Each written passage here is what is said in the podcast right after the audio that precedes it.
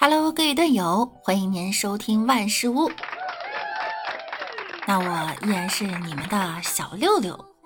二零二一年魔幻开场，闰土刺茶，一刮接一刮。昨天呀，六六去医院体检，医生给我检查了，说我肚子里一粒饭都没有，全是瓜。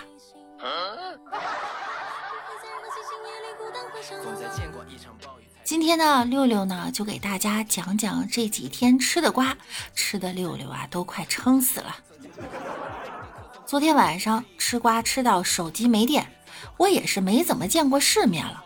话说昨天晚上真的是好热闹，又是赵薇又是万慧的，还有郑爽、霍尊和张哲瀚，真的不敢睡啊。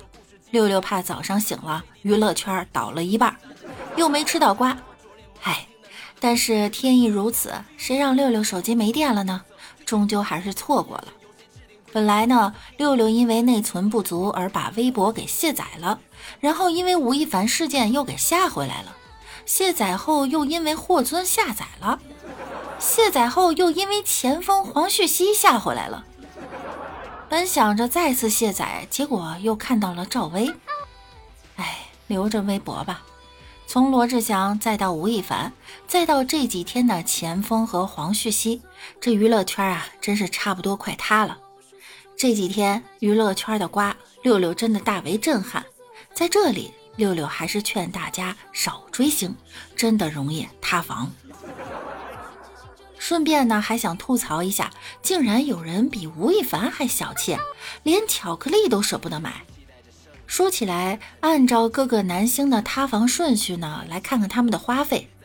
吴亦凡花费十几万，霍尊十万，钱枫几万，黄旭熙一分都不出，女方还倒贴。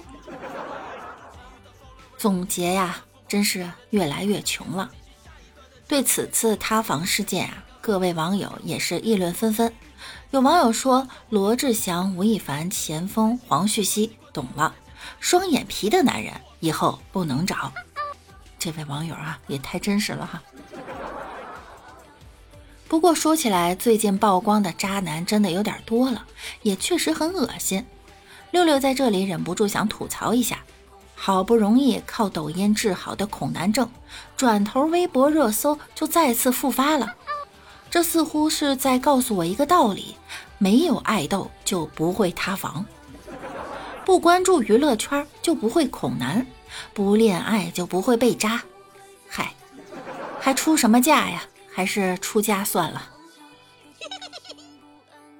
说起这几位塌房的男明星们啊，似乎早有征兆。看来以后不能再把综艺里的看似玩笑当做玩笑了，可能啊都是预言。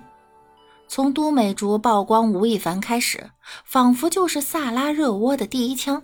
点燃的娱乐圈的导火索，到现在的各个塌房。有网友说道：“吴亦凡向前锋开启了劳卫共享，想必他们在监狱里还可以拍摄一个综艺节目，叫做《针锋相对的哥哥们》。万一等哪天凡哥想组个篮球队，转了半天也会说道：就差个前锋。”不过说起前锋涉案的女子呢，近日身份疑似曝光，似乎也不简单。正所谓不知全貌，不予置评。让我们关注后续的进展吧。说起监狱呢，周某人当年那句话，我依然记忆犹新。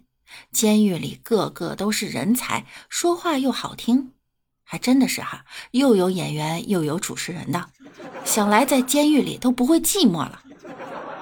想来多年以后，等他们出狱回归的时候，又可以拍摄一部综艺节目，叫做《刑满释放的哥哥们》。说起哥哥们呢，还得说说几位姐姐们了。从范冰冰到郑爽，再到今天的赵薇。嗨，说起赵薇啊，我们就想起了《还珠格格》里那个活泼可爱的小燕子。可是现在里面的演员都物是人非了，小燕子、紫薇、金锁似乎都摊上事儿了。昨天紫薇格格的影视工作室也注销了，这不禁让我想起了《还珠格格》里的一句话：“信不信我扎你？哎，如今看来，这部剧最大的好人就是容嬷嬷。曾经那个最让大家害怕、讨厌的人，原来才是最大的好人。六六也是明白了一个道理：原来容嬷嬷的针扎的都是坏人，一个偷漏税、阴阳合同，一个涉黑，还有一个暂时不得而知。看来我们都欠容嬷嬷一个道歉。从未想过，十多年过去了，他终于得到了证明，终于沉冤昭雪，他是大大的好人啊！娱乐圈如今也是越来越乱了，萨拉热窝第一枪已经打响，现在估计会陷入娱乐圈一战，更多人渣将会渐渐露出水面，希望能加大力度，好好的集中办理娱乐圈，清理干净。这里呢，六六还是忍不住想吟诗一首：年少不知容嬷嬷好，长大便知容嬷嬷好。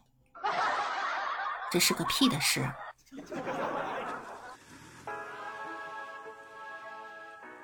说起整顿娱乐圈呢，官方也是实施了一些手段了。为了打击娘文化，吃个桃桃，封小艺被封杀。说起娘文化呢，六六在这里啊给大家科普一下，我们常说的娘文化呢，不是指一个人长成什么样子，也不是性格如何，而是明明很正常，却非要丑化女性，故意卖萌撒娇，装可怜。近日呢，封小艺的正常状态，呃，不呸！近日呢，封小艺的正常状态也被曝光，发现他呀，完全就是在哗众取宠，于是就出现了全民讨伐。有网友说道啊，这种公公，现代社会哪个瞎了眼的女孩会嫁给他？男人都变成这样了，还要女人做啥？更有网友说道呢，还是送到泰国变性吧。在此说一下哈，风小艺的成名作是吃个桃子好凉凉，但是六六觉得应该是好娘娘才对。内容极易引起不适，好在现在此人的账号已经被封了。不过呢，我们还可以给大家欣赏一下，如果引起不适，请自行忽略。吃个桃桃。嗯，好凉凉，有点凉凉。好啦，本期节目呢到这儿又要跟大家说再见了，记得点击节目的订阅，并且关注我哟。那我们下期再见喽，拜拜。留下的痕迹，在窗外